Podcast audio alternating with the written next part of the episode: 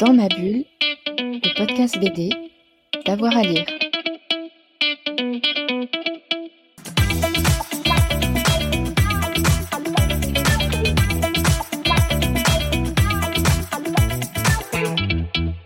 Trois BD que je conseille. Alors, euh, j'ai tendance à toujours conseiller le dernier Lupano, donc euh, je le fais.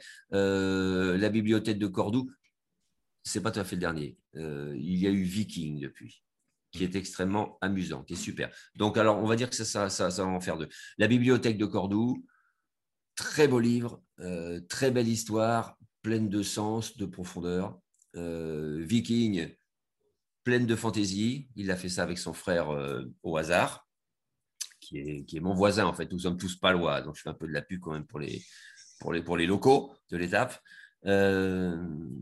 Et après, je vais, conseiller une bande dessinée qu'on ne trouve plus, euh, qu'on trouve parfois encore dans des. C'est une série qui s'appelait Pim Burton.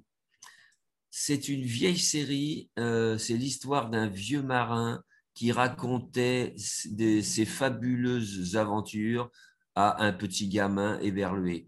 Euh, J'imagine que ces aventures n'avaient jamais existé. Vous voyez, c'est un peu ce genre de conteur-là. C'est le, vieux monsieur qui raconte aux enfants euh, crédules des histoires de, sirènes, de monstres marins, de, de, beuveries. Ça s'appelait Pim Burton.